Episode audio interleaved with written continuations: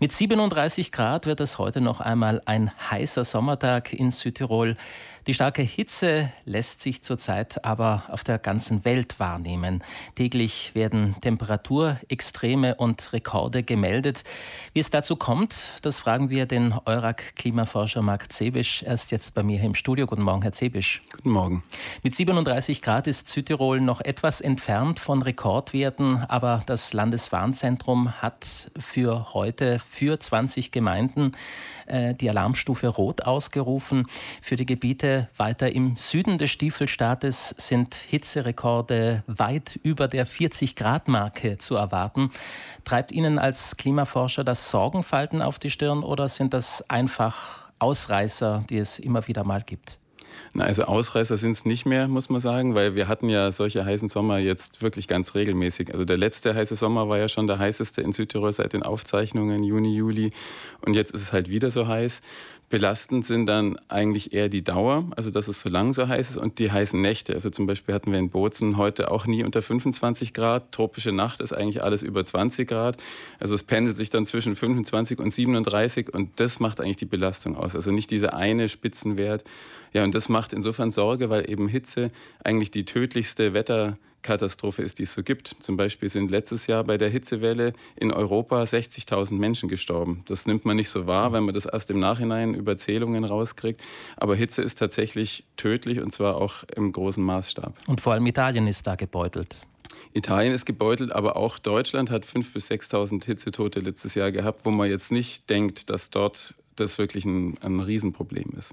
Im Moment sind ja weite Teile Südeuropas von extremer Hitze betroffen, neben Italien beispielsweise auch Spanien, Griechenland, Bulgarien und die Türkei. In den letzten Tagen hat man auch von einem globalen Temperaturschnitt gelesen, der weit über dem Rekord liegen soll. Äh, was ist von solchen Meldungen zu halten? Ja, die sind erstmal sicher wahr. Das kommt vom Copernicus Klimadienst ähm, der Europäischen Gemeinschaft. Also das sind seriöse Daten. Ähm, und es gibt tatsächlich, also der, dieser ähm, Juli und der Juni ähm, waren eben die heißesten Monate weltweit seit Beginn der Aufzeichnungen.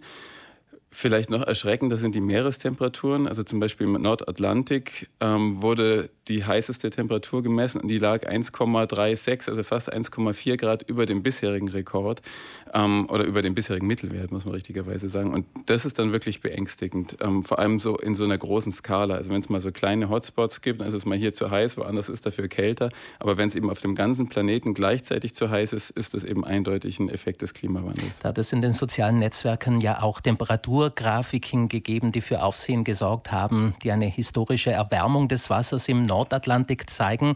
Äh, hat das irgendetwas mit diesem Wetterphänomen El Nino zu tun? Also beim Nordatlantik geht es wahrscheinlich weniger. Also El Nino ist, ist mehr im Pazifik, so vor okay. der Küste Südamerikas. Beim Nordatlantik erklärt man, so habe ich auch nur gelesen, ähm, über ähm, erstaunlich wenig Sahara-Staub. Und der Sahara-Staub ähm, führt zu einer ähm, Verdunkelung der Atmosphäre. Und dieses Jahr gab es eben besonders wenig Sahara-Staub. Das Azorenhoch war schwach, also da spielen ein paar andere Phänomene mit rein. Man kann das immer noch über zusätzliche Phänomene erklären. Auch die Hitze jetzt in Süditalien kommt ja aus Afrika, da ist halt ein Hoch, äh, was sich ausbreitet. Aber es wäre nie so heiß, wenn nicht durch den Klimawandel insgesamt die Gesamttemperaturen, die Durchschnittstemperaturen so nach oben gestiegen wären. Die Auswirkungen dieser Erderwärmung spüren wir ja alle. Wir haben schon angesprochen, mehr Hitzetote, mehr Dürren und Waldbrände sowie Wetterextreme, die man eigentlich für nicht möglich hält. Äh, müssen wir uns in Südtirol beispielsweise vermehrt auf großen Hagel Hagel einstellen, wie vergangene Woche im Sam- und Eisacktal, wo Tennisballgroße Hagelkörner, ja Körner sind es ja nicht mehr, vom Himmel gefallen sind. Also wir müssen uns auf jeden Fall auf mehr Niederschlagsextreme einstellen. Ob das jetzt immer genau Hagel ist, so genau funktionieren die Modelle einfach nicht. Aber man kann erstmal schon mal belegen, dass an, an fast allen Stationen in Südtirol die Niederschlagsintensität zugenommen hat. Also wir haben mehr Starkniederschläge und wir haben zum Beispiel auch mehr Blitze im Alpenraum, also so Gewitteraktivitäten, aber auch eben Starkniederschläge Schläge haben schon zugenommen und die werden sicher weiter zunehmen und intensiver werden und dann kann halt auch mal so ein Hagel dabei sein. Nun ist ja die ganze Weltbevölkerung gefordert zu handeln, um die Auswirkungen der Wetterextreme einzudämmen. Was ist aus Sicht der Klimaforscher das effizienteste Mittel? runter mit den Treibhausgasen? Ja, da gibt es überhaupt keine Alternative und das ist ganz klar. Also wir müssen runter und eben nicht nur um die Hälfte, sondern wir müssen eigentlich auf netto Null runter. Das heißt, wir müssen, dürfen unterm Strich eigentlich keine Emissionen mehr erzeugen. Wie geht das, das überhaupt?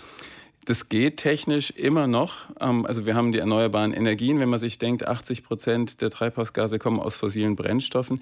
Die sind in den meisten Bereichen ersetzbar durch erneuerbare Energien. Aber es geht natürlich schon auch nur, wenn man effizienter und suffizienter wird. Das heißt wirklich auch einen Gang zurückschaltet, weil mit dem Ressourcenverbrauch, den wir im Moment haben, werden wir es nicht schaffen. Also die Energiebranche verursacht äh, die meisten Treibhausgase? Nicht die Energiebranche, sondern ähm, auch Heizen ist ja zum Beispiel Energieverwendung oder Verkehr ist Energieverwendung. Mhm. Also in Südtirol sind es Verkehr und Heizen in der Reihenfolge.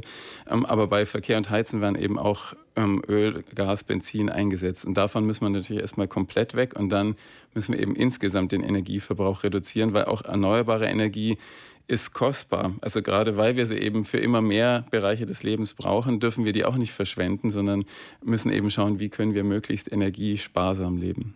Wo sehen Sie als Klimaforscher, dass äh, bereits etwas unternommen wird und auch weitergeht?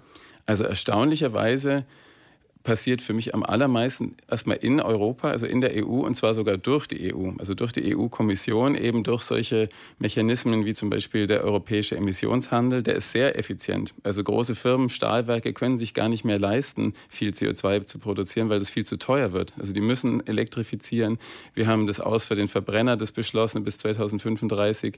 Also auf EU-Ebene passiert unheimlich viel, muss ich sagen, um so ein bisschen die Rahmenbedingungen zu ändern. Und die EU hat sich ja vorgenommen, als erstes erster Kontinent bis 2050 klimaneutral zu werden. Und auch jeder Einzelne, jede noch so kleine Region kann dazu etwas beitragen. Die Südtiroler Landesregierung wird heute den Klimaplan Südtirol 2040 vorstellen. Was erwarten Sie sich? Ja, also erstmal die Bestätigung von dem Ziel und das ist ein sehr gutes Ziel. Ähm, Südtirol will eben schon 2040 klimaneutral werden, was auch notwendig ist, um die Temperaturen unter der 1,5 Grad Erwärmungsschwelle zu halten. Was ich mir erhoffe, dass wirklich dort dieser Klimaplan auch mit Maßnahmen gespickt ist, in allen Bereichen, eben wirklich Verkehr, Wohnen, Energie, Landwirtschaft, die auch dann tatsächlich belegbar diese Nullemission bis 2040 ähm, bewirken können.